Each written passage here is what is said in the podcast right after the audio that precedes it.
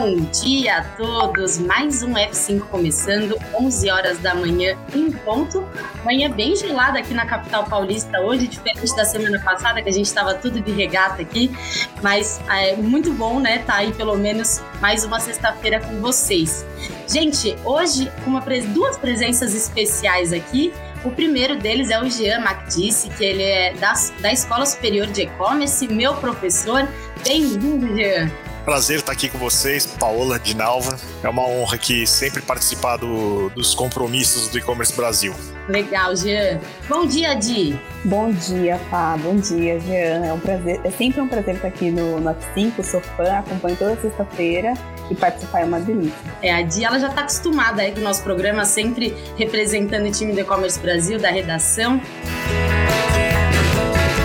Legal, gente. Bom, para o pessoal que está entrando ainda, é, a gente vai começar falando um pouquinho do nosso grande evento, faltam só 17 dias, são três dias de evento, então, dia 13, 14 e 15 de setembro, o Fórum E-Commerce Brasil, grande conexão, né? Que é, vai para todos os países, a gente consegue trazer por ser um evento totalmente digital e único. Vocês só encontram esse conteúdo realmente assistindo, porque muitas palestras não podem depois ser transmitidas pelo nosso canal do YouTube, então tem que estar lá presente. Gente, cada, cada pessoa que vai palestrar realmente é extremamente especial, com grandes cases, grandes nomes.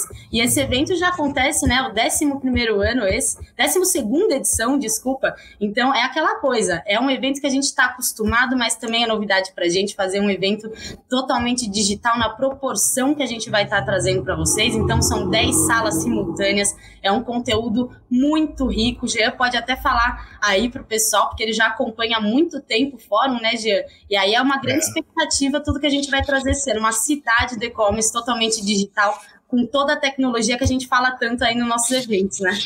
É, eu tenho a honra de fazer parte do conselho de conteúdo, né, do, do fórum já há cinco anos e, e para nós é sempre um desafio a cada ano superar o anterior, né? E, e esse que é o, o, mais, é, vamos dizer, desafiante, porque fica cada ano mais difícil. Porém, como a gente sempre tem a atualização das notícias, das informações, do momento de mercado, e o conselho ele é formado por profissionais do chão de fábrica, né? A gente faz essa conexão, então é realmente uma, uma ideia brilhante do e-commerce Brasil em manter esses profissionais do mercado nas mais diversas atividades. Então você vai ter pessoas da indústria, pessoas do comércio, pessoas de prestação de serviço, todas voltadas a justamente trazer o melhor, o mais atual, o mais relevante conteúdo para nossa audiência. Perfeito, é isso mesmo. E só, claro, levando sardinha para o meu lado, né? A gente vai ter um F5 totalmente especial, gente, que vai ficar ao vivo o tempo inteiro do evento. Então, quem quiser saber, ter insights diferentes do que teve na palestra, a gente vai acompanhar as palestras ao vivo, vai trazer comentários, eu, Thiago Rosa e Marcelo Linhares. Então, vai ser assim, sensacional, imperdível. O Ale colocou aí no chat o link para vocês se inscreverem. Não percam tempo, estamos no primeiro lote ainda, então vale a pena entrar lá e já garantir o seu espaço. Legal, gente. Vamos falar então de notícia, né? Que é para isso que nós estamos aqui. Vamos começar falando que 92% dos consumidores consultam o preço na internet antes de comprar na Black Friday. Bom, Gia, isso daí, na verdade, não é muita novidade, né? No Brasil, a Black Friday começou no online, diferente dos Estados Unidos. Na verdade, ela tinha já claro, a, a, parte física, né? A gente viu, a Black Friday crescer muito no online, mas ela também tinha, você via as lojas enchendo, mas diferente dos Estados Unidos, né? Que começou realmente no físico, a gente via aquelas imagens do pessoal todo na porta, e agora parece que cada vez mais forte o online na, nessa data tão especial, né? Sim, sem dúvida. E é, é natural, né? A, a, consulta à internet, ela faz parte hoje da jornada de consumo regular, né? Todo, todo mundo tem o seu celular, tem o seu smartphone, praticamente nos grandes centros é, é unânime, 100% da população já tem, da população economicamente ativa, então falando do consumidor, todos já têm o smartphone e essa, é, o fato de você pesquisar na internet antes de, de consumir, né, é super relevante. Então, consequentemente, a Black Friday ela vira um, um momento até de inflexão no comércio, aonde há quem diga que a, a, às vezes atrapalha, né, a, às vezes contribui, porque se você for parar para pensar sob o ponto de vista do varejista, que coloca o, o filé mignon do seu estoque um mês antes do Natal a preços promocionais, no momento em que a mídia passa a custar mais caro, né, a, a, disputa por atenção, e muitas vezes você provoca, depois da Black Friday, uma barrigada no movimento, né, uma depressão, porque em tese as pessoas já consumiram, inclusive com preços promocionais, é, pode virar para uma operação que não fizer uma programação correta, pode virar um problema. Então, esse, esse é um momento muito importante para o e-commerce, onde todas as, as operações, todos os comerciantes precisam se preparar para não sofrer essas consequências negativas. Com certeza. E Di, na verdade, isso só reforça o que o, o que o Gia está falando, que nessa pesquisa que a gente está mostrando aqui hoje, que foi feita pela, é, pelo UOL, né? É, a, apesar da pandemia, 67% dos participantes eles pretendem comprar esse ano na Black Friday, e é um número um pouquinho menor do ano passado, que era de 69%. Mas eu acho que isso tudo também é uma. É, as pessoas elas estão mais acostumadas realmente a fazer essa pesquisa, né? E isso não vai, não vai mudar justamente por estar com o físico cada vez mais flexível, né? Justamente essa pesquisa. Antes de você ir na loja, você pesquisa antes para não chegar lá sem saber, não ter informações básicas do produto, né? Com certeza, Paulo. Eu, é, a gente até brinca, né? A gente, faz, a gente começou a fazer eventos sobre Black Friday, né? É, pra, com, com bastante antecedência para os lojistas começarem a se preparar, porque a gente até brinca que começou a trabalhar Black Friday em maio já está atrasado. Então isso uhum. mostra que o consumidor também está mais atento. Então não só os lojistas estão pensando na Black Friday com antecedência, mas os consumidores também, porque eles querem pesquisar, querem realmente saber se o preço está valendo a pena, não quer pagar o dobro pela metade do preço, né? Aquela Black Fraud que a gente conhece. Então o consumidor está muito mais esperto e começa a monitorar esses preços desde agora até antes, porque aí ele já vai se programando também para poder ver o que ele vai comprar na Black Friday, que muitas vezes é até o presente de Natal, é o presente que ele vai dar para toda a família. Então, é realmente atenção não só do lado das empresas, mas do lado do consumidor também.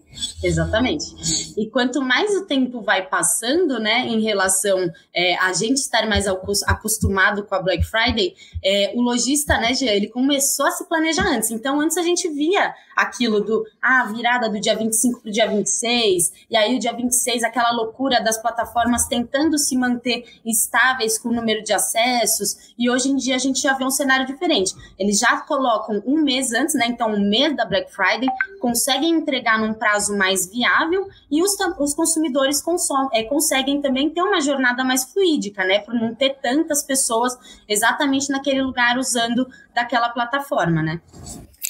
É, a, a, a, evolução das ferramentas também, das plataformas, de toda a sustentação evoluiu muito no Brasil, né, em todos os sentidos.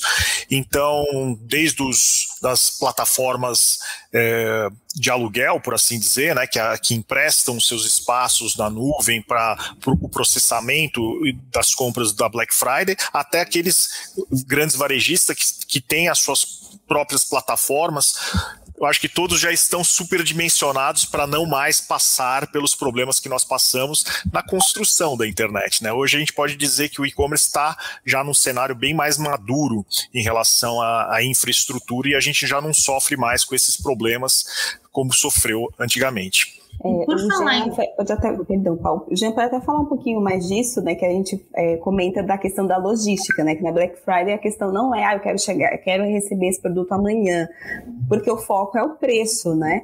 Então a questão de trabalhar essa logística também com antecedência tem muita importância, né? É, sem, sem dúvida. Em 2018 ainda, nós tivemos um problema seríssimo na logística, uh, especialmente dos Correios, né?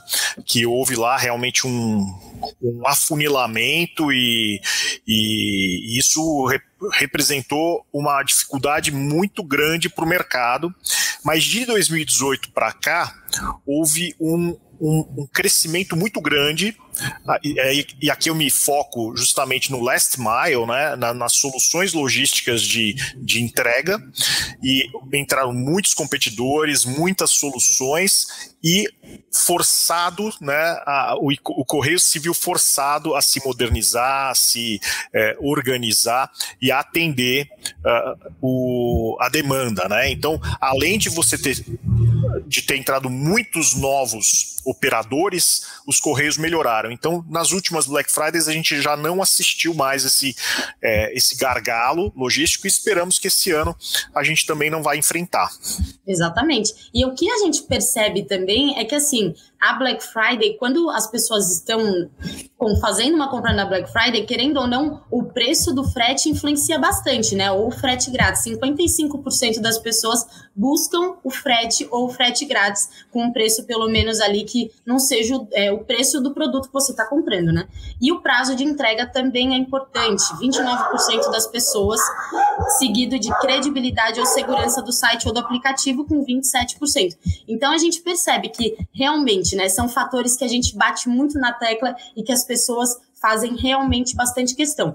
Mas é aquela coisa, é, você está comprando na Black Friday, você sabe que é diferente de você estar tá fazendo uma compra num site numa época diferente que você recebe às vezes no mesmo dia ou no dia seguinte. Eu acho que as pessoas elas têm um pouco mais de paciência justamente por estar tá pagando um preço menor e também receber aquele produto de repente em uma semana, ninguém mais quer receber em um mês também, né? Coisa que a gente já fez, já comprou na Black Friday, recebeu ou nem recebeu. Hoje em dia a gente não vê mais isso, né? De é, é acho que essa mudança do consumidor foi bem clara também, né? É, também o consumidor está ficando mal acostumado, digamos assim, porque com essa a gente até vai comentar mais tarde essa questão da corrida ultra rápida. É tudo mais rápido, rápido, rápido. Então, quando demora um pouquinho mais, às vezes nem é que demorou tanto, mas foge um pouquinho do que a gente está acostumado, a gente já reclama. Mas a questão é essa.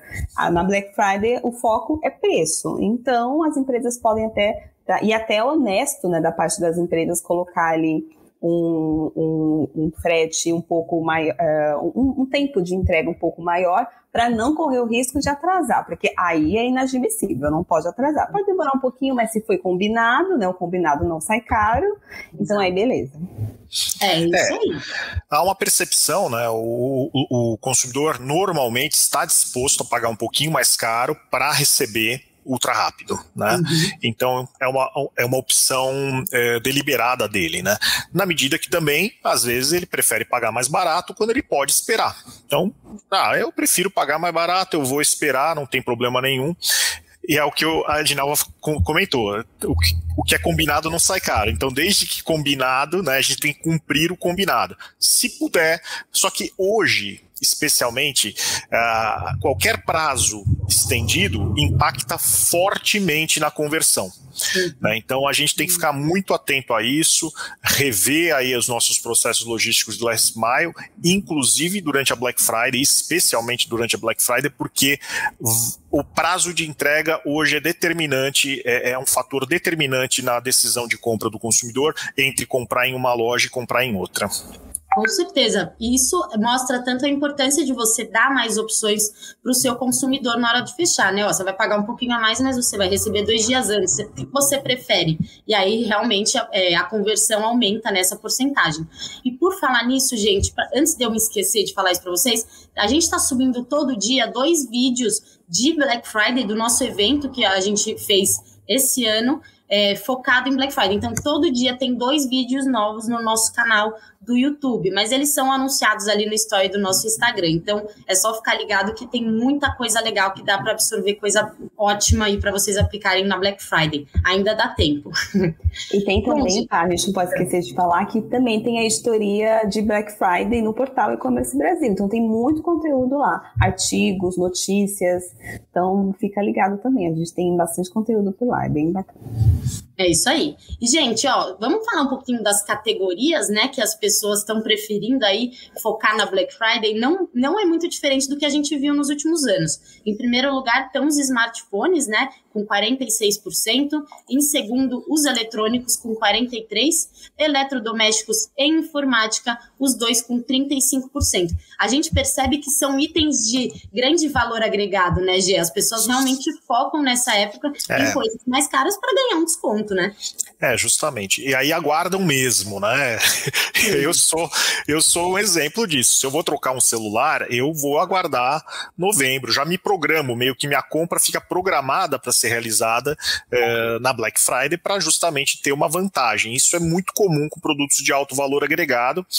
Acaba que a pessoa está programada com aqueles com aquela lista de compras já definida, já esperando a Black Friday, e, a, e, a, e, aproveita ofertas de produtos de menor valor agregado. Então, naturalmente, ela vai consultar a loja de roupas preferida dela, a loja de calçados preferida, para ver como que tá as ofertas e sendo vantajosas, com certeza ela vai aproveitar também.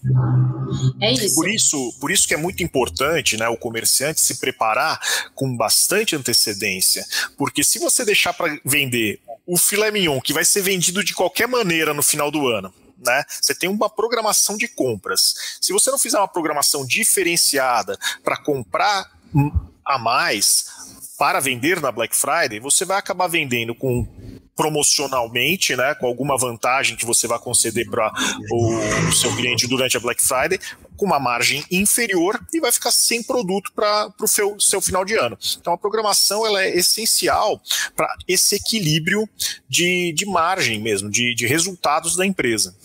É isso mesmo. E o legal do Jean é que ele realmente tem essa tem na prática isso, né, Jean? Então, realmente o que você fala aqui tem que ser levado muito em conta, porque é na prática que você traz esses dados para gente. Mesmo porque essa pesquisa que nós estamos trazendo aqui foram, foi feita com 800 pessoas, gente, do Brasil inteiro. Então, é aquela coisa, o Brasil é muito grande, 800 pessoas é uma porcentagem pequena, mas elas retratam aí é, um estudo feito pensando no que no que a gente deve focar, né? Inclusive, é, 47 das pessoas vão fazer as compras só pela internet na Black Friday. Então, é, 6% a mais em relação ao ano anterior. Isso mostra também, né, de que as pessoas confiam mais agora na internet, elas foram obrigadas a entrar de cabeça nisso, e querendo ou não, os varejistas estão dando conta do recado porque as pessoas estão confiando cada vez mais nisso, né?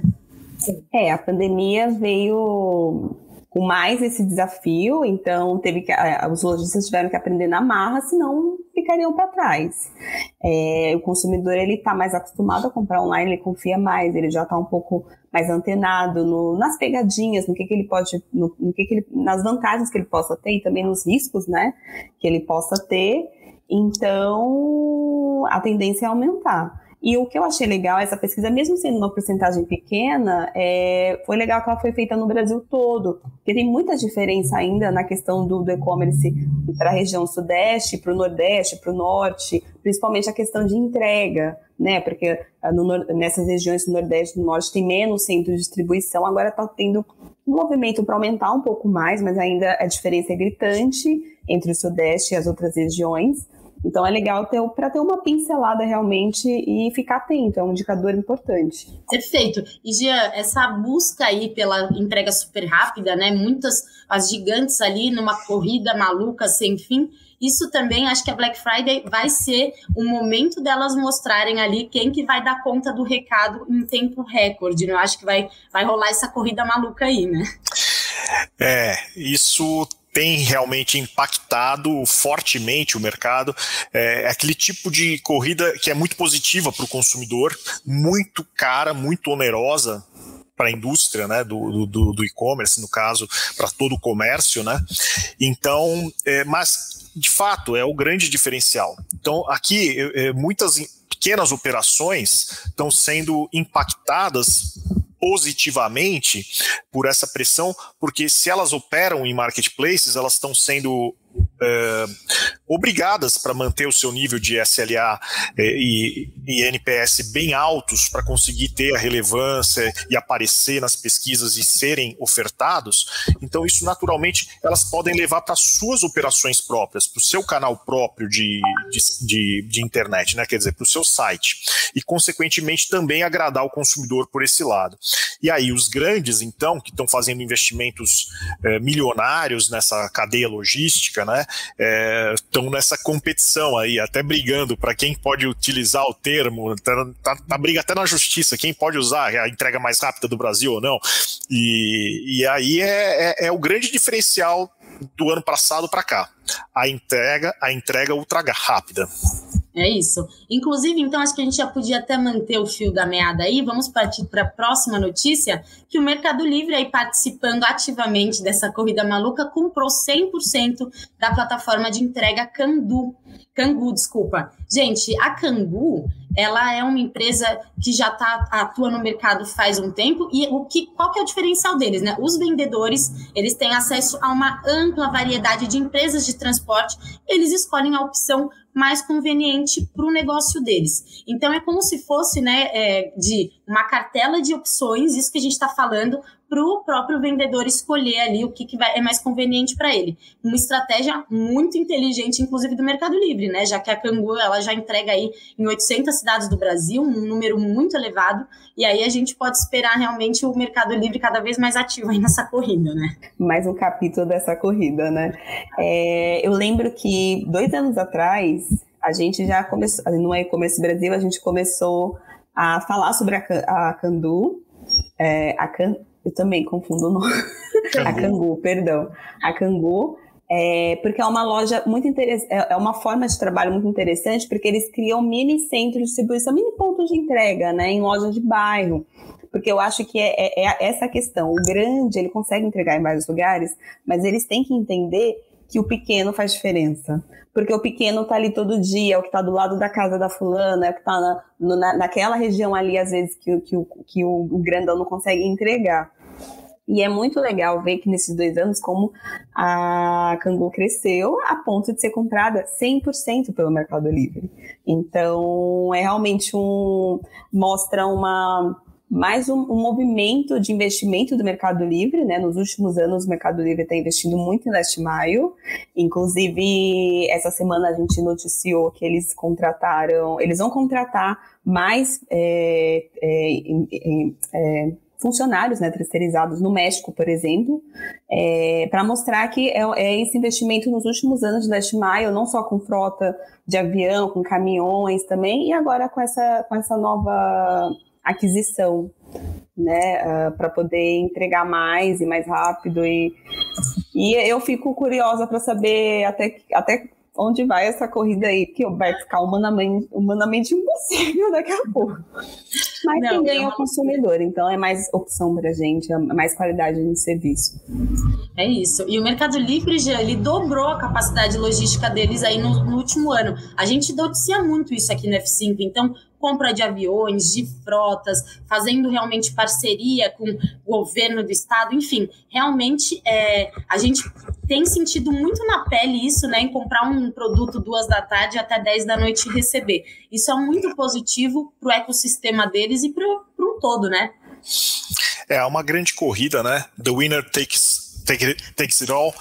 Então, os grandes estão se posicionando dessa maneira, não estão poupando esforços, né? Dizem que você não pode olhar torto para o Fred, que senão ele te compra. então, a, a, situação aqui, do, da, da, até da Cangu, é um fenômeno interessante que aconteceu no mercado de dois anos para cá, uma popularização dos mini centros de distribuição. Centros de, de distribuição em tese agnósticos, porque eles concentram várias soluções logísticas, entre elas a Cangu.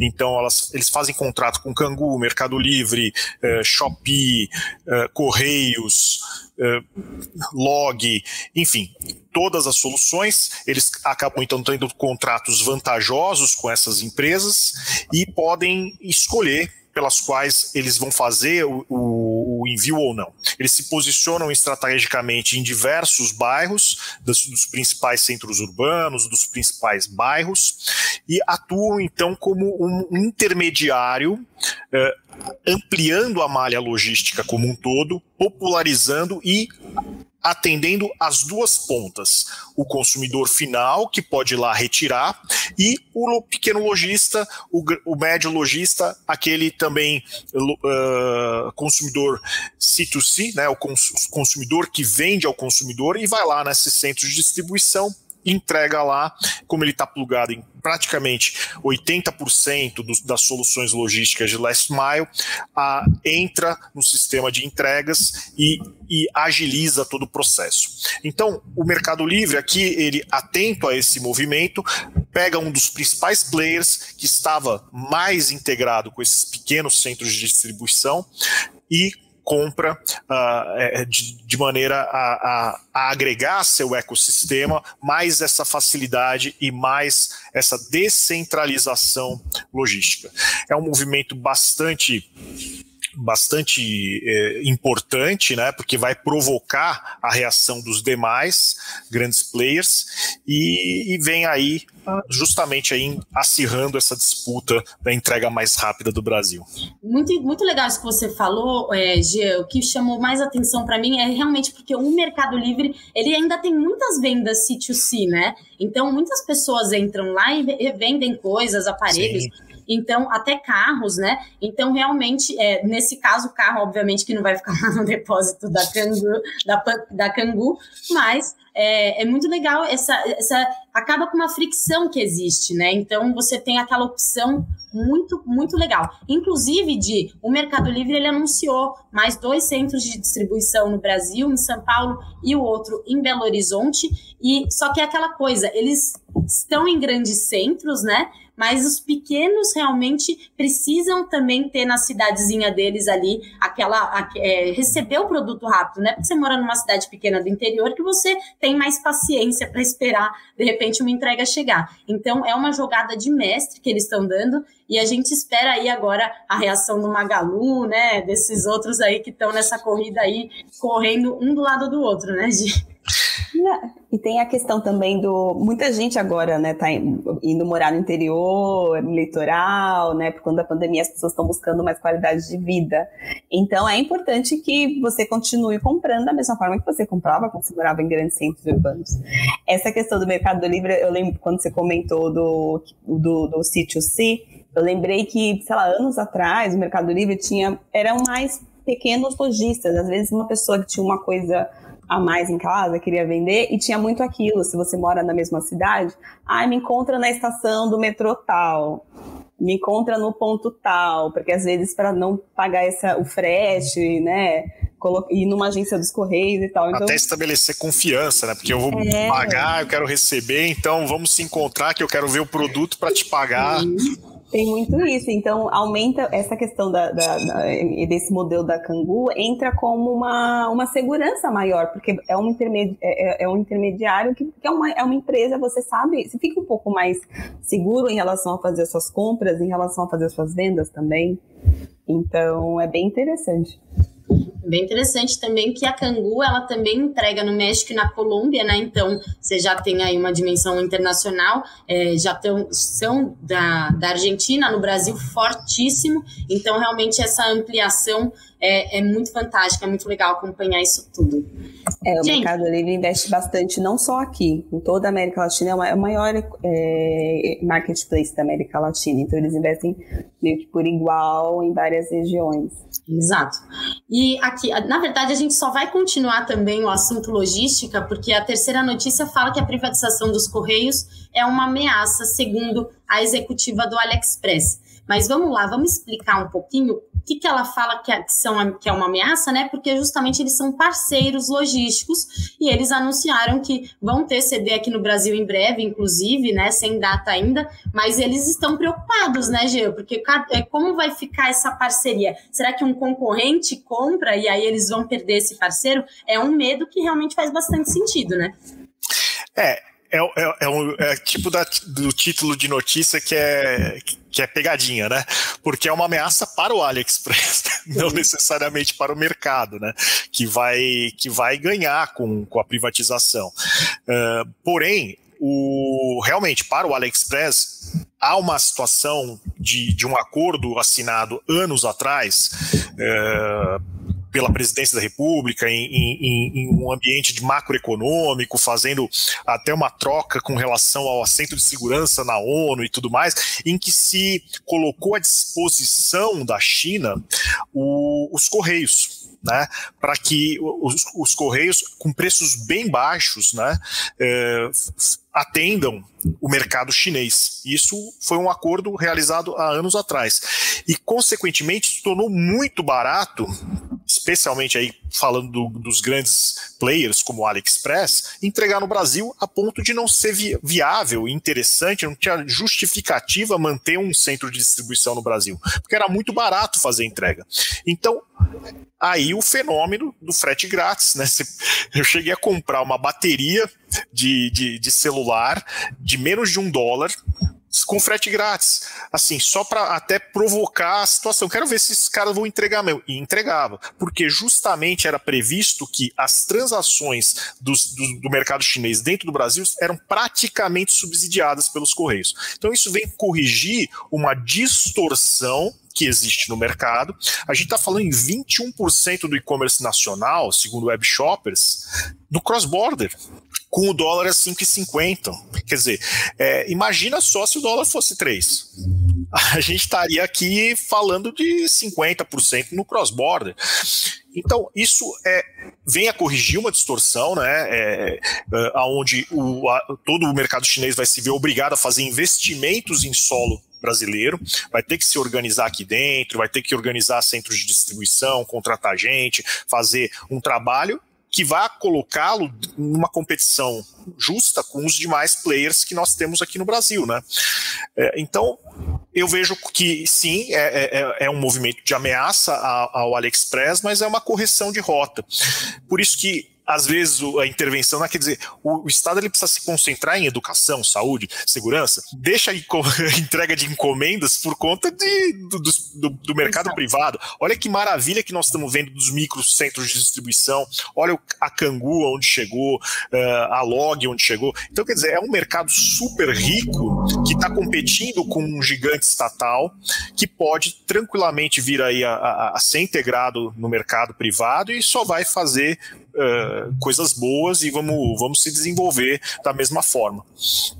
É, eu, eu tenho uma opinião que, assim, se o, os Correios forem comprados por realmente quem sabe fazer, eu acho que não é só um, acho que seria, de repente, um consórcio de transportadoras privadas que fazem um bom serviço, justamente para a gente conseguir manter a, democracia, a democratização que é os Correios. Do, uma pessoa da aldeia indígena recebeu hoje uma encomenda é, de barco, então eu acho que, assim, isso até é, é uma tecla que o Samuca bate muito e eu gostei disso, então eu estou usando isso hoje aqui no F5 sem sem ele, mas depois ele vai ficar orgulhoso. Porque é o seguinte, eu acredito muito que vai ser positivo, mas se alguém realmente comprar e souber fazer o trabalho, né? Senão a gente vai sofrer as consequências. Inclusive, até o Douglas Ribas é, tá pensando nisso também, né? Que a privatização dos Correios, ela não é uma garantia de nenhum aumento de qualidade, então a gente tem muito exemplo de privatização que continuam com serviços ruins. Eu acho que se eles comprar, que foi comprado por, por gente boa, beleza. Agora vamos lá, né? Tomara que eles pensem aí na qualidade, na democracia que é o que são os Correios, né? De ou, é. ou você acha diferente? Vamos lá, temos três pessoas aqui. Não, e complementando que o Douglas, assim, eu, eu, eu concordo com a opinião dele, é, e complementando, além, é, além de alguns serviços continuarem ruins após a privatização, eles ficam mais caros, então, ou seja, eles pioram. Então, realmente, essa privatização dos Correios, ela tem que ser feita de uma forma muito bem organizada, não pode ser para uma empresa, empresa so, sozinha, senão vai ser monopólio vai, vai ser uma empresa que vai controlar preços, rotas, tudo. Isso não, não pode acontecer. É, é um rebuliço que acontece no mercado a questão dos correios, como que as empresas vão lidar. O AliExpress é, mostrou essa preocupação. E questionada na, na, entrevista a executiva sobre se o AliExpress também tem interesse em comprar os correios, ela disse que não tem informação. Então, ainda esse, essa hora de mistério, né? É, as empresas não querem falar muita coisa, ninguém quer se expor, ninguém quer prejudicar, porque é muito dinheiro envolvido, é uma logística gigante, ainda mais um, uma empresa que entrega num país de dimensões continentais como o Brasil. Então, não é pouca coisa. Todo cuidado é pouco, então todo mundo pensa muito bem antes de falar qualquer coisa. É, é, é um tema que desperta discussões políticas, naturalmente, né? Mas a gente tem que parar para pensar que hoje 80% do movimento nacional do e-commerce ele está concentrado nos grandes marketplaces, né? Então, hoje os grandes marketplaces praticamente pararam. É, ainda tem um pouco, mas já não usam mais o, o, os Correios. Então, o Mercado Livre criou a sua própria rede própria, os Magazine Luiza, Americanas tem a Direct. Então, praticamente os principais, os, os quatro, cinco maiores uh, varejistas brasileiros que concentram cerca de 70% do movimento já não estão mais usando os Correios. Então, sim, os Correios hoje eles prestam um serviço muito importante, especialmente para os pequenos, e a sua malha de, de, de, de agências espalhada nos 5.500 municípios brasileiros ajudam bastante na, na uh, no atendimento a, a, esses municípios que talvez não sejam tão interessantes para algumas iniciativas privadas. Né? A gente sabe que o, o Correio apresentou 2 bilhões de lucro esse ano. Né, no ano passado. Isso então demonstra que é um negócio extremamente rentável. Ao mesmo tempo, estaria na mão, na, na mão, privada sob uma concessão estatal em que existem regras, onde você vai falar é mais ou menos a concessão de parques aqui em São Paulo. Ah, você quer o Ibirapuera? Ok, mas você vai ter que pegar mais três parques que não são tão interessantes na, na, na vamos dizer, no subúrbio, né? De maneira a você poder manter a zeladoria dos três parques. Então, a mesma coisa. eu vou te conceder, uh, e aí eu concordo com a descentralização, uma venda fatiada, uh, uma privatização fatiada. Os, o governo ele certamente não vai vender 100% das suas ações, vai vender o controle.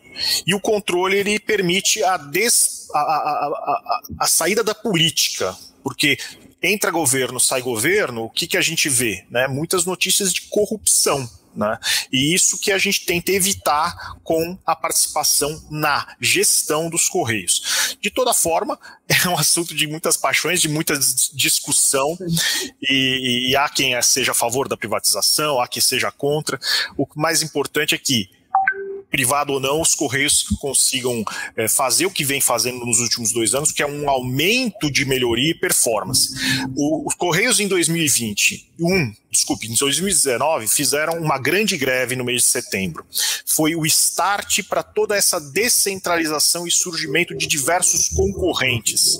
Todo o e-commerce foi obrigado a ter uma segunda via e mantém esse contrato de segunda via até hoje, porque não podem mais depender somente dos correios. Então, esse fator é que precisa também a gente analisar em todos os aspectos o quanto que isso pode ser relevante para o e-commerce, a despolitização da gestão dos Correios. Exato. É, eu sou a favor super de tirar o máximo de coisa do governo, mas eu acho que tem que ser muito bem feito isso para a gente não ser atingido e principalmente a gente não vai ser atingido, porque a gente mora em São Paulo, mora, sei lá, as pessoas que estão nos assistindo agora, eu tenho certeza que a maioria, pelo menos, está em grandes centros que não tem dificuldades para isso. Mas pensando nos outros, realmente, nos pequenos que não têm esse acesso, aí a discussão vai longe mesmo. Eu queria concluir esse assunto, gente, só falando que assim, é, a B2W é, para eles, eu acho que é uma grande, uma grande ameaça, justamente porque eles não conseguem fazer uma entrega da China na velocidade de AliExpress e agora, principalmente, que eles anunciaram que o quanto antes eles estão abrindo um centro de distribuição aqui no Brasil, realmente a competição vai vai ser um pouco aí, de, não é desleal, né? Mas a ultra, a ultra rápida entrega realmente acho que vai ficar aí para uma empresa que não é brasileira e vai ficar para a China mesmo. Legal, gente. Bom, os Correios pra, eles têm, né? Os Correios estão para anunciar, viu? Os Correios estão para anunciar, pelo menos nos grandes centros, o serviço de entrega no mesmo dia. Então, é, é, o mercado correndo atrás, né? O correio não pode parar de, de, de evoluir, de crescer, se, se, desenvolver, de entregar soluções, porque senão vai ser substituído. Vai, vai mesmo. E aquilo também, as empresas, é, acho que não só, isso vale não só para empresas, mas para todo mundo. A gente não pode depender de uma coisa só, independente de, do, de qualquer lugar que seja. Então, se você é um lojista, você tem, você depende de uma transportadora ou dos correios, você não pode ter só uma opção. Você não pode ter só uma opção opção de transportadora, você não pode ter só a opção dos correios. Exato. Né? Da mesma forma, a gente também, quando a gente vai pesquisar, como consumidor, vai pesquisar uma compra, você não vai olhar somente num site. Então, é importante ter, é, sempre olhar os outros para a gente não ficar muito fechado numa coisa só e ele leva aquilo como uma verdade, né? Então, e, e quem depende de uma coisa só, uma hora fica na mão. É, exatamente. É que a gente, quando coloca o nosso CEP lá, aparece algumas opções. Agora, quem mora lá na, na Vila Nova da, sei lá, eu, não aparece só o correio, de repente, né? É Mas, que eu enfim. acho que tem uma questão também que as empresas, as empresas muitas. É, claro, a gente vive no mundo capitalista e tal, a questão é lucro, né? Mas as empresas eu acho que poderiam muito mais ter alguns incentivos, de repente até incentivos do governo, para não só é, investir em locais visando lucro, porque aí esses municípios menores seriam beneficiados também. Exatamente. É, é, exatamente esse o ponto, de tipo, não, eles não podem pensar só no lucro, eles têm que realmente. O que tem que estar tá escrito aí nesse negócio que eles vão assinar é tipo, ó, vocês têm que manter a nossa democratização, vocês vão ter que atender nos 5 mil municípios do Brasil. Combinado? Combinado, então tá bom. Aí fechamos o negócio. Aí, essa conversa tem que rolar, né? Bom, gente, vamos para nossa quarta conversa, porque nosso papo tá muito bom, faltam só 20 minutos para a gente terminar a live. Então, vamos falar um pouquinho da Tom, que é da Stone, e lançou uma solução que transforma o celular em uma maquininha. Então, o grupo Stone Company, né, ele apresentou um mercado Tapton. E, na verdade, gente, ele mantém, na verdade, com o mesmo aplicativo que eles já têm há um tempo, que as pessoas já estão familiarizadas, e eles só adicionam essa nova funcionalidade. O que quebra, né, de uma fricção absurda ali para quem é pequeno, principalmente, que você precisa de uma aquisição, precisa pagar é, uma taxa, e essa, essa maquininha, que é o seu próprio celular, ela acaba com isso, né? Isso, porque na verdade a pessoa já tem um aplicativo, né, um serviço dentro do aplicativo, ela transforma qualquer celular, inclusive de Android, porque a, a, a grande maioria da população brasileira não tem iPhone, né, tem Android, então é para real, realmente democratizar esse acesso. Então, o profissional autônomo, às vezes, ele tira muito da margem de lucro dele, pagando taxas para diversas máquinas, é, às vezes até para incentivar a compra, dar um desconto, que na verdade é o valor que ele tirou da taxa para o cliente pagar, enfim para tentar vender mais. Então, é um, é um serviço bem legal. É, inclusive para quem, justamente para autônomos, profissionais liberais, uh, se você faz uma compra de até 200 reais, não precisa nem solicitação de senha, então ela é simples para você fazer essa compra. O comprovante vai para o WhatsApp, então não precisa nem de papelzinho, não vai gerar lixo, digamos assim, então se for pensar em toda a questão da compra. Então, ela é mais simples e entra também no mais. É, é, a gente, dois anos atrás, eu acho, a gente falou um pouco da guerra das maquininhas. Digamos que essa seria um spin-off das guerras das maquininhas, que agora é uma maquininha digital, né? Não é tanto aquela física, ela é mais uh, no celular, no aplicativo, né? Um mobile. Você faz a venda em qualquer hora, né, Gê? Aquela coisa, ah, eu tenho, eu tô vendendo isso. Não, tá aqui, ó. Você consegue pagar com cartão, fazendo um Pix, você manda o comprovante pelo celular. É, realmente, eu acho que isso é mais pro foco do pequeno mesmo, mesmo porque até 200 reais não tem, é, não precisa colocar uma senha para fazer a transação, então você agiliza ali o tempo do consumidor, é uma grande jogada, né? É, eu tô pensando aqui o seguinte: tem o, o Senhor dos Anéis, né? One Ring to Rule Them All. E tem é, essa expressão com relação ao One App to Rule Them All. Então todo mundo está buscando ser o aplicativo é, inspirado no WeChat, que tem uma grande concentração na China, né? Praticamente um aplicativo em que se resolve tudo. E quem dominar a transação de dinheiro tem justamente uma vantagem competitiva muito grande nesse cenário.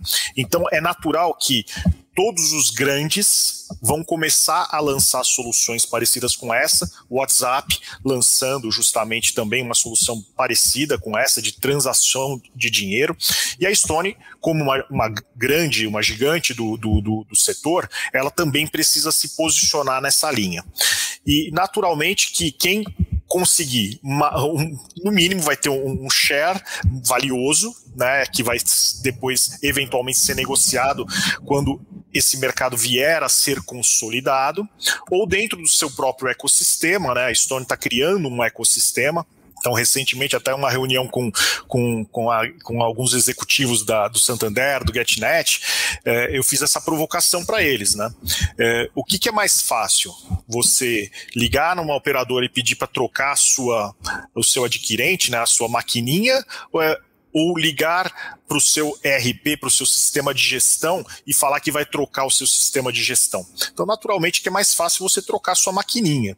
E aí a Stone compra um, um, um, toda a, a, a indústria, a Lynx, que detém aí 30%, 40% do mercado de sistema de gestão do varejo brasileiro. Então, naturalmente, a Estônia está se posicionando de uma maneira muito firme e forte, ela é uma adquirente que compra um sistema. E, e se, se, ela tem também, dentro desse, desse ecossistema, a solução de pagamentos é, para o pequeno, ela também vai ganhando o, o, o, share dela, porque às vezes é aquela coisa de pagar uma conta de, de bar, né? Você tá com os amigos e tudo mais, depois eu te pago aqui, eu transfiro aqui, ou um, um negócio que em tese informal, porque é, não pode ultrapassar 36 mil reais por ano, que já vira, já ultrapassa o, o, o, o MEI, né? Então é uma jogada bastante é, importante da Stone de estar tá se colocando em cada uma é, das, das das fatias de soluções de pagamento do mercado. Perfeito. E, e, a gente vê essa movimentação. Pode falar, desculpa. Não, pode continuar. A gente Eu acho que a gente vai falar a mesma coisa. É, a gente vê bastante essa, essa movimentação né, das grandes cada vez tendo mais a sua própria forma de pagamento, para justamente você já ter ali no seu ecossistema toda a operação né, na sua mão e, e controlando aquilo de maneira mais profunda, né? É, inclusive, há 10, 10 dias atrás, mais ou menos, o Magazine Luiza lançou três tipos diferentes de maquininhas, né? Então, cada uma com uma com, que cumpre um serviço diferente. Então, é mais opção no mercado o Mercado Livre também, né, Giano, com o Mercado Pago, a gente vê muito isso e eles investindo também, colocando o Pix como forma de pagamento, colocando opção de cashback, é, é, a parte de pagamento também a gente tem visto uma evolução tremenda, né? É, o, Marcelo Linhares, ele fez um gráfico há uns dois anos atrás que eu utilizo em todas as minhas palestras, que ele demonstra como que é, o lucro das financeiras, né, das instituições financeiras, é, enormemente maior do que o lucro dos varejistas. Então, naturalmente, todo varejista começa a flertar com o mercado financeiro, mercado de cessão de crédito, cartões de crédito, é, contas digitais, porque é onde que está a maior fatia de lucratividade, né? E por isso que todos os varejistas vão começar agora a oferecer soluções com duas, dois grandes objetivos. Um, obviamente, olhando a fatia de lucro e outro outro para se tornar presente na vida. Porque, de fato, assim, nossa solução de pagamento ela está intrinsecamente relacionada com o nosso dia a dia, com a nossa atividade diária. Então, quem domina essa, é, é, essa solução está presente na vida do consumidor e vai se envolvendo. Veja aí a valorização do Banco Inter, do seu próprio marketplace, e isso é, vai se complementando. Perfeito. É isso, Di. Você tem mais algum comentário para fazer sobre essa matéria? Tá sem som, não? Não, acho que acho que era isso mesmo. Já falou, falou tudo. Foi. Foi legal. Muito. Vamos continuar acompanhando, né? A gente sempre traz a Estônia aí com novas aquisições, aumentando. A gente fala muito disso aqui, viu, Gê? De, de empresas que compram empresas para justamente se fortalecer e que aquilo vai trazer para o nosso mercado. E aí a gente espera aí agora as concorrentes também mexerem seus pauzinhos e aproveitar que o celular tá na mão do consumidor. E isso aí já não é muita novidade. Legal, o gente. Tá cada, o dinheiro em cash, né? O dinheiro tá cada vez mais escasso, né? Não só o dinheiro no geral, mas a gente não anda mais com dinheiro físico, né? Então. Nossa, nunca, é. gente. Mas com o celular ninguém sai de casa. Então, se você sair de casa com o celular, você volta. É Exatamente. É, é isso é aí. mesmo. Bom, gente, o braço financeiro do RAP lançou seguros e também uma conta digital. Lançou não, vai lançar, né? Em 2022. A gente vê a RAP, né, Gê, também como Super App cada vez mais trazendo coisas muito diferentes, inclusive agora o seguro para pets, né? Uma, é, uma jogada muito boa aí deles, porque a gente viu que na pandemia esse cuidado aumentou, né? E aí eles viram esse gap. É claro que também já tem super apps que trabalham com essa, não com seguro, né? Mas focando bastante ali em pets, e agora eles lançam essa aí como um diferencial bem interessante, né? É, vai muito em linha com o que nós estávamos falando, né? É, a, RAP correndo atrás de ser um aplicativo é, necessário para o dia a dia. É, é uma briga por audiência. Quanto mais você mantiver o usuário, o consumidor, utilizando o seu aplicativo nas mais diversas formas, você ganha com isso. E aqui, naturalmente, então, o RAP se tornou uma ótima solução de entregas expressas, entregas é, rápidas no seu dia a dia, para uma comida, para um supermercado, para um remédio, para entregar alguma coisa para alguém. E aí entrar nos serviços financeiros, criar um ecossistema de troca de pagamento, se transformar numa conta digital, é, é uma consequência natural e super é, necessária né, para o, o, o, posicionamento estratégico do RAP. Você veja aí a, Melius, né, que, que era um sistema de cashback, que se transforma numa solução justamente por ter o cashback, ou seja, dinheiro que entra, e aí você se transforma numa conta digital, numa carteira digital, em que transaciona a valorização acionária que ela teve do, do IPO até hoje. Teve uma queda recente aí relevante, porém ainda muito valorizada em relação ao, ao IPO. Então é, é, é essa corrida por se tornar o aplicativo mais importante no smartphone do cliente que todos os grandes. E o que é bacana é que a gente tem uma descentralização muito grande no Brasil. Né? Uh, diferente dos Estados Unidos, diferente da China, diferente da Europa, hoje a gente tem o, o, o mercado aí dividido em torno de uns 5, 6, poderíamos dizer até 10 grandes players brigando. Vai haver uma concentração? Vai. Mas certamente, enquanto essa centralização completa não vem, é vantagem para o consumidor que vê aí, é, se vê beneficiado de muita coisa. Perfeito, é isso. É, a, gente, a gente tem acompanhado demais essa evolução desses aplicativos de entrega, super apps. A gente já consegue matar a sua rotina ali só usando os aplicativos. Muito interessante agora essa parte das, é, da policy, né? De um seguro para o seu pet de vida e também de eles lançaram, né? Percebendo a dificuldade financeira dos restaurantes principalmente, né, que é uma base muito importante ali do RAP, eles lançaram o RAP Bank, né, que é uma linha de capital de giro. O que é importante dizer é que isso só é possível porque existe o Open Bank, né, que é que possibilita essa descentralização dos bancos e traz essa, essa opção tanto para o lojista quanto para o consumidor, né? Com certeza, pá. E a, a, o Open Bank, o, o, público, né, em geral, consegue perceber essa, essa questão do Open Bank com o Pix, que teve um aumento significativo, assim, muito expressivo.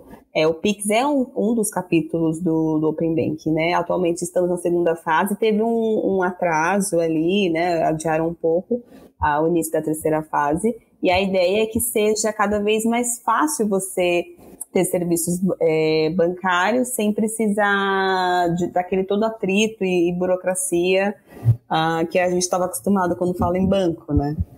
Então, é, é o tirar a fricção também da, dos meios de pagamento. Perfeito.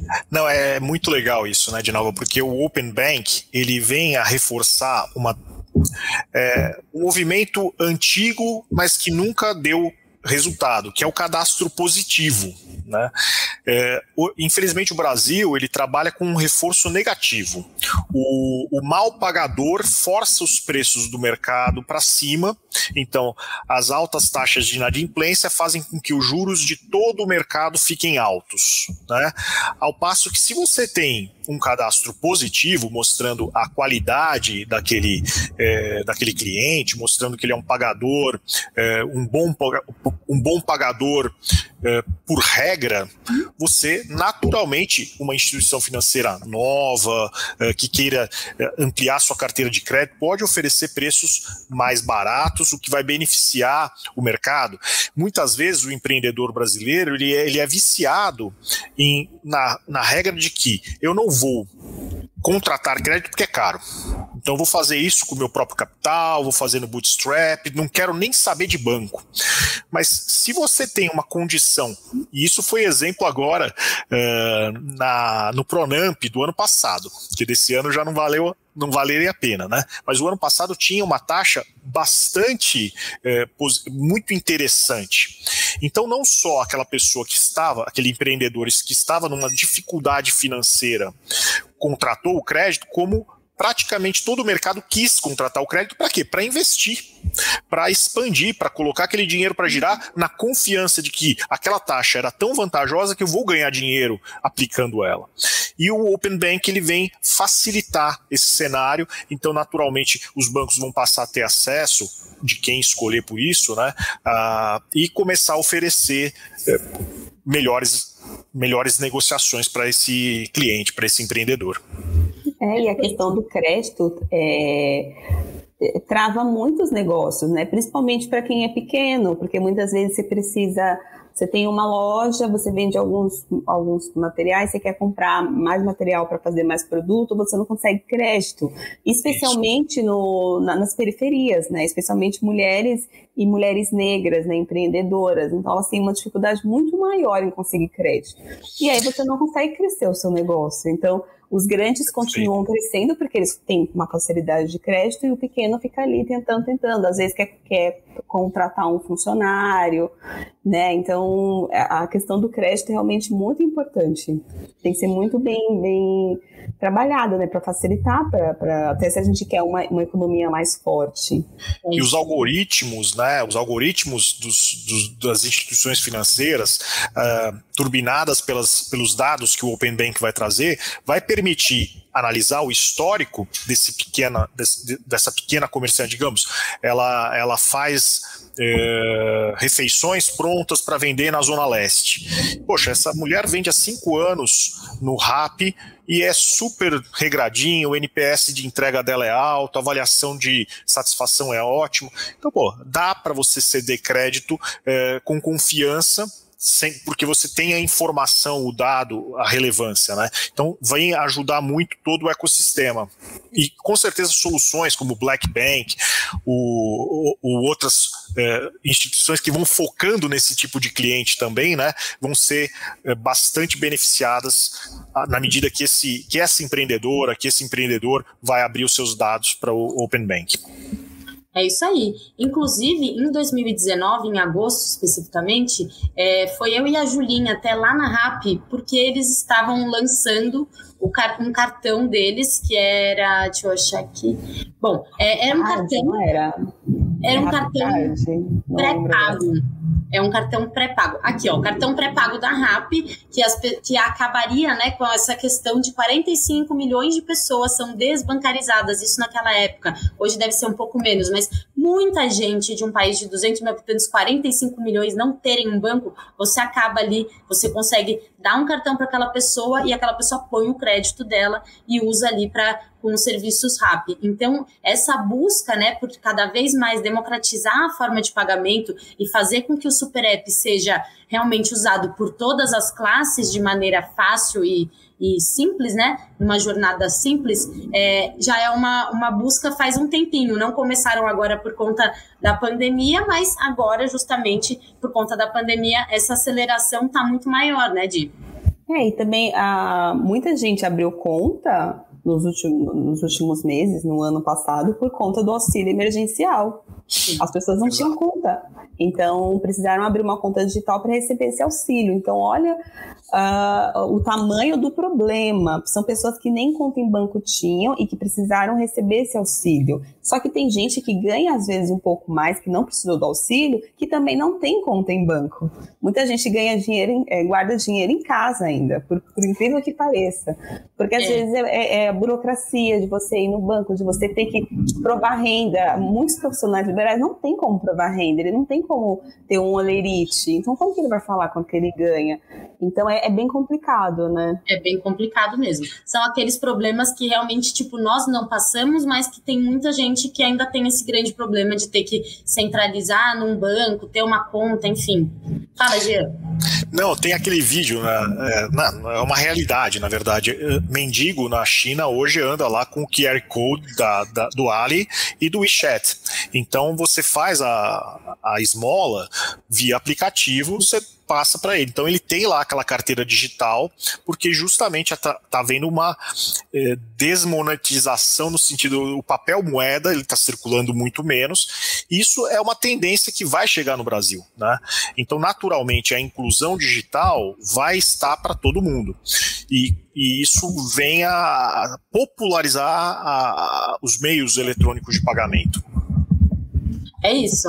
É, isso é uma corrida maluca também. A gente segue acompanhando o que, que esses aplicativos de entrega vão trazer aí para a gente cada vez mais funcionalidades, cada vez mais soluções no nosso dia a dia e de maneira fácil, né? O que eu espero também é que eles consigam não só colocar novas coisas, né, de parceria, de, é, de coisas novas e não conseguirem segurar a onda de tipo fazer uma, uma jornada fluídica. Isso eu tenho eu tenho percebido bastante que está cada vez mais difícil você não ficar um pouco nervoso ali fazendo um pedido nesses aplicativos de entrega, porque sempre dá algum errinho, você acaba é. recebendo um monte de coisa que você não pediu, mas eu, acho, eu acredito que isso deva melhorar. A internet também, né? A internet ela tem que ser vista como um serviço essencial, já passou do tempo. É que nem luz e água. Enquanto a gente não tiver, é, enquanto as empresas não priorizarem a internet de qualidade, a gente vai comprar e vai dar cinco, seis produtos porque a internet travou. Eu mesmo tive problema agora durante o programa. Então, é, já passou da hora de ser visto como serviço essencial também. Que isso também vai melhorar no e-commerce. Como você vai comprar online se você não tem acesso à internet?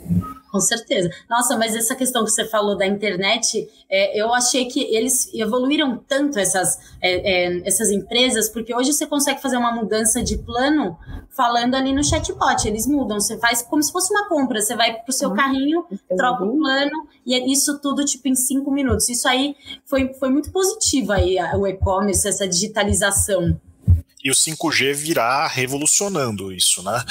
Então é, é, uma espera que nós temos aí, realmente vai mudar muita coisa, porque a facilidade de algumas transações, de alguns tipos de, de conteúdo, vídeo, é, agilidade da informação, muita coisa vai acontecer quando o F5 chega. Ah, a 5G chegar no Brasil e estamos ansiosos né, para que venha logo.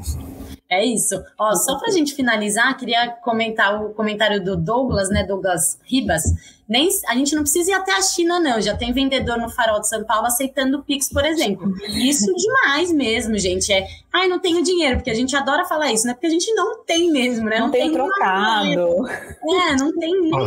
Já deixa não, o QR Code. Hum, cadê a desculpa, né? Daqui a pouco eu mando o link de pagamento pelo WhatsApp. É isso, exatamente. Já faz ali a transferência de um e pouco. Não, muito, muito legal, gente. Que papo gostoso, que papo é, é que agregou para todo mundo, para mim, para todo mundo que nos assistiu e para todo mundo que ainda vai nos acompanhar aí depois pelo canal do YouTube, pelo podcast. Muito obrigada, Gia, por aceitar o nosso convite. Volte sempre. Pode ser também como convidado e como telespectador, a gente te espera. E volte Obrigado. sempre. Eu sou arroz de festa, é só convidar que eu venho. Ai, adoro, gente, assim. Eu sou assim também. Pode me chamar que eu vou. Di, obrigada, viu, pela sua presença de novo, representando maravilhosamente aí o Samuca, trazendo insights muito bons, muito legais. Volte sempre também, te espero, hein? Ah, eu volto sim. Eu sou do time do Me Chama Que Eu Vou também. É sempre um prazer participar. Obrigada. Legal, gente. Obrigada a todos que nos acompanharam ao vivo. Uma ótima sexta-feira, um final de semana maravilhoso para todos. Semana que estamos de volta. Até lá. Até.